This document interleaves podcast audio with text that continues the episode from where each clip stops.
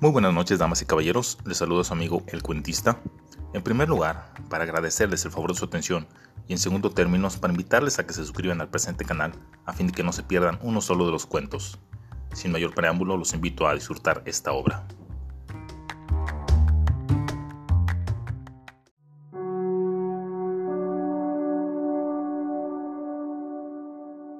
Él era un personaje principal y ella era un signo de puntuación. Solo cobraban vida con la energía de un lector. A pesar de la importancia del personaje, ella bien podría ser la protagonista si contáramos el número de apariciones. Contra ella, solo otro signo de cabello corto le hacía la competencia. No siempre se cayeron bien. A veces ella lo alejaba de otras palabras, imponiendo una pausa, pero eran justamente estas coincidencias las que los habían acercado. Luego de varias escenas, parecía estar surgiendo algo entre ellos. Comenzaban a disfrutar de sus encuentros. Al principio a él solo le interesaba que hubiera algún verbo de acción o de emoción, determinantes en su vida y su estado de ánimo. Pero a medida que avanzaba la historia, se preocupó más por los adjetivos que le daban su aspecto y carácter. Quería que lo supieran fuerte y atractivo. Sin embargo, ella había sabido quién era realmente aun cuando a veces se disfrazaba con un pseudónimo o un vocativo. Ambos comenzaron a buscarse entre palabras. Veían las líneas de abajo y arriba. No era tan frecuente el reencuentro. Incluso estando en la misma línea, los separaban letras, espacios o palabras de distancia.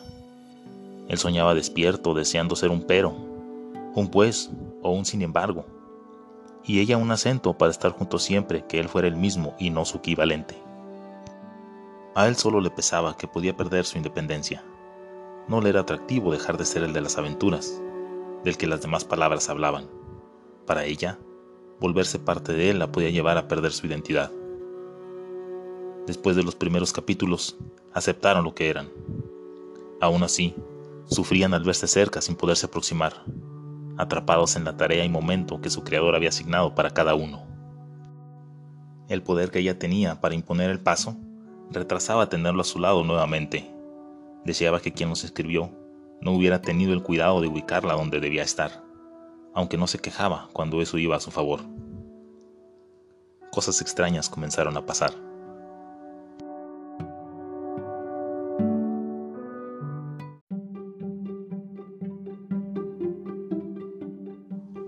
El corazón le palpitaba. Alazán corría para llegar antes que el ogro. Alazán pudo salvar a los niños del pueblo gracias a su valentía y habilidades. Oye Daniela, ¿por qué estás colocando la coma entre el sujeto y el verbo? Ni siquiera son incisos y tampoco respetaste los espacios, reclamó el editor. Estoy segura de que no hice eso. Tal vez no en los primeros capítulos, pero estoy viendo este error consistente a partir del capítulo 5 y no puedo seguir leyéndolo. Creo que es mejor que hagas otra revisión antes de continuar editando tu manuscrito. Por favor, mira el archivo que te acabo de pasar.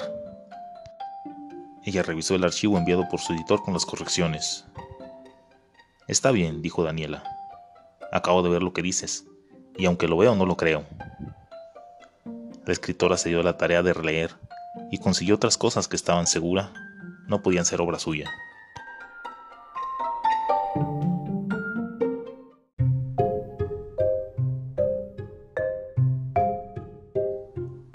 En el pueblo gritaban Alazán, Alazán, Alazán. Entre tanto el médico ocultó a los heridos y los pudo salvar. ¿Cómo es posible que esas comas estén ahí? pensó Daniela. Ni en mis sueños. El editor no lo haría. Aquí pasa algo extraño. Tal vez sea un virus informático, continuó leyendo. Para Alazán, era difícil controlar la bestia que contenía su cuerpo de humano Usaba su fuerza y energía, pero era como una bomba de tiempo. Otra como mal ubicada entre protagonista y verbo.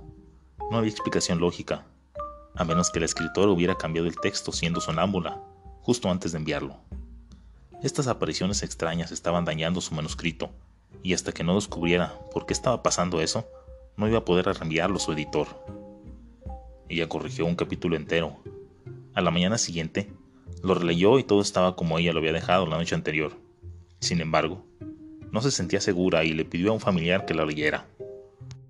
Entonces los duendes rodearon a Alazán con un traje mágico que se le adhería a todo el cuerpo desnudo, proporcionándole así una capa protectora que le impediría perder el control y prevendría un escape de energía. Qué locura, pensó la escritora. Así nunca voy a terminar. La primera vez que lo revisé todo no hubo ningún cambio involuntario y ahora las comas están unidas al protagonista. Debo observar al fondo para entender qué es lo que ocurre.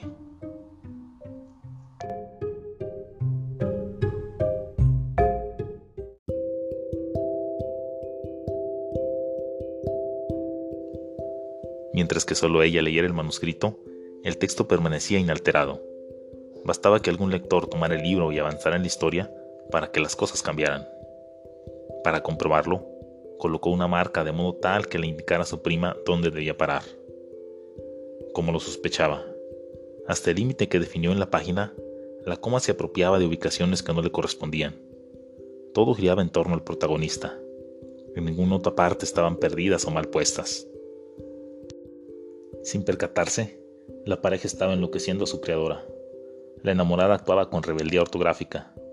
La energía del lector había ido más allá de darle vida a la historia en su mente. Prima, esto te va a sonar estúpido, pero creo que hay un signo de puntuación vivo. ¿No notaste que algo cambiara mientras leías? Tienes razón, le contestó. Es estúpido. Es en serio. No encuentro otra explicación. ¿Recuerdas los cuentos de la abuela? Ella decía que de pequeña tenía un libro que cambiaba cada vez que lo leía. Sí, pero solo lo creí cuando era niña. Tampoco lo creo. Pero no tengo virus en el laptop. No hay otra explicación lógica. Por favor, lee más allá de la marca que hice mientras presto atención al texto. Cuando, Alazán, Llegó a la cima de la montaña, lo esperaba el sabio que le daría el último reto para cumplir con su destino y liberar a su pueblo. Daniela, atenta ante cualquier rareza, no despegó los ojos del texto y así fue como atestiguó lo que le resultó increíble. La coma se había movido saltando sobre las letras. La lectura tenía el poder de energizar un párrafo completo a la vez, y este signo rebelde lo había aprovechado para aproximarse a su amado.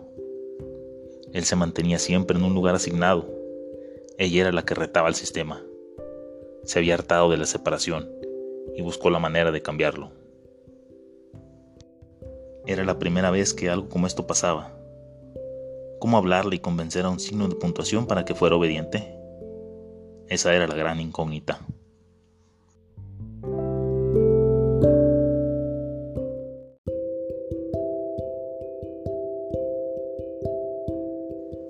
Tras horas de pensar y pensar, sin importarle lo que opinara su prima, Daniel habló con su manuscrito. Coma, no puedes seguir cambiando de lugar. Si no dejas de moverte, jamás aceptarán la publicación del libro, y así carecerán de la energía que necesitan para vivir en su momento. Se estarían privando de cientos de lectores. Si no los leen, no existen. La coma abrazaba con su cabellera la patita de la N de Alazán, mientras escuchaba a la autora no le estaba convenciendo. Quiero saber qué es lo que te pasa. En cada párrafo que leen crees que podría ser el último. No sabes si me deshago o no del personaje porque ningún lector ha terminado de leer la novela todavía. Pero te aseguro que tendrán muchas oportunidades de estar juntos en todos los capítulos donde él participa. Puedes estar tranquila.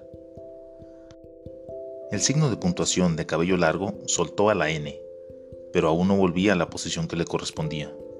Algo más le inquietaba. Así que, dijo pensativa a la escritora. Prima, si fueras un signo de puntuación, ¿qué te haría feliz? ¿En serio me preguntas eso a mí? contestó. Mejor pregúntale a la lámpara de tu mesa, a ver qué te dice. Prima, creí que los mundos que inventabas eran fruto de tu creatividad y no de tu demencia. ¿Pero no viste lo que la coma hizo?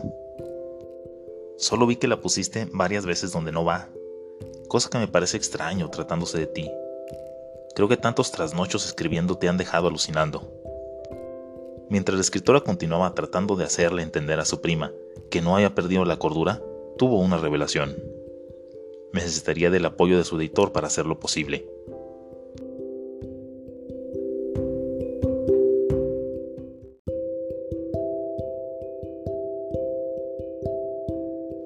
Primero le pidió a la coma que le diera un voto de fe y que no cambiara nada más para que se pudiera completar la lectura.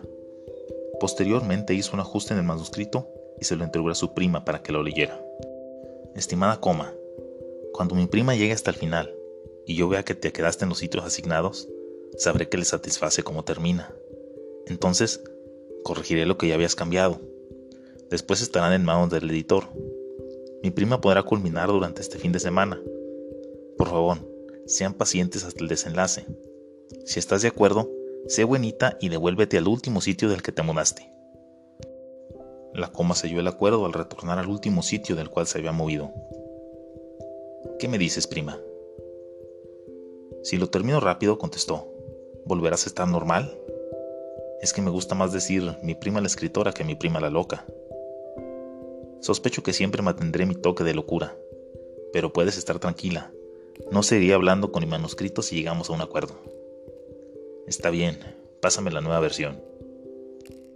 El lunes de la siguiente semana, la novela estaba de vuelta en manos del editor, quien aceptó la petición de la escritora aunque no le parecía.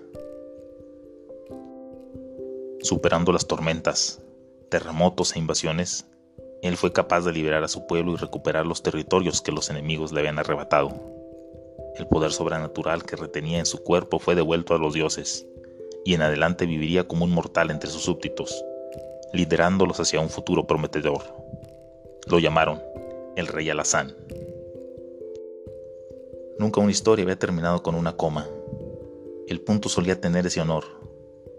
Pero fue así como la autora logró que la coma cooperara, dejándola vivir su historia de amor ortográfico, con encuentros y desencuentros, con espacio y tiempo de por medio, pero al final, juntos.